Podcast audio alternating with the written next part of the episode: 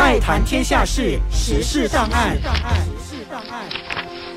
时事档案带你了解新闻背后你可能不知道的事。我是恩慈。在本月九号，我国关税局第一次在吉隆坡国际机场航空货运中心破获俗称为“僵尸药”的液态芬太尼，重达八百多公斤，总价值四千四百万令吉。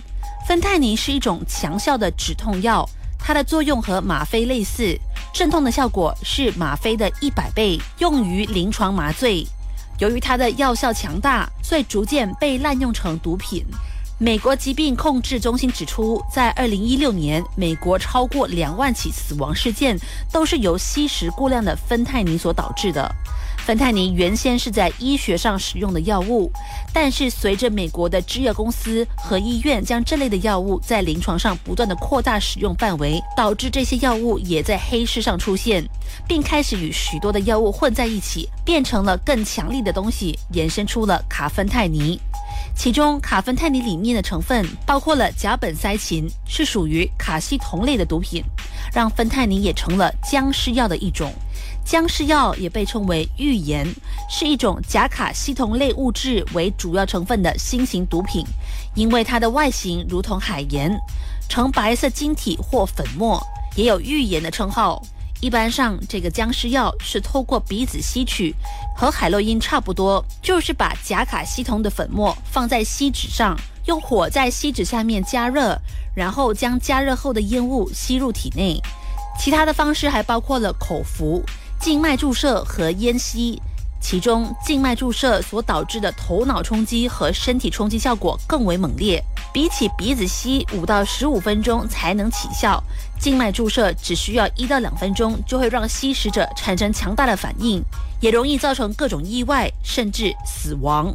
有报告显示，甲卡西酮类毒品会导致严重的衰退综合征，比如抑郁、昏睡、头痛。低血压、肌肉无力等，甚至是眼充血。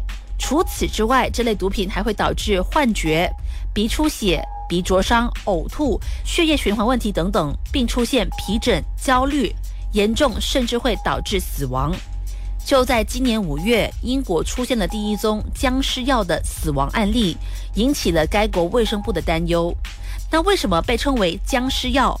这是源自于有吸食者发生街头暴力攻击路人的事件。一名美国男子在高速公路上攻击一名流浪汉，并啃掉了他将近百分之八十的脸部皮肉。事后调查，该名男子在事发前曾经吸食僵尸药。另外，香港的一名九零后青年也在吸食僵尸药之后，如行尸走肉般的去到某所中学，并见到学校的保安人员后疯狂袭击，又紧咬另外一名少女的颈部，动作就如僵尸一般。在经历这些事件之后，这毒品就有了僵尸药的名称。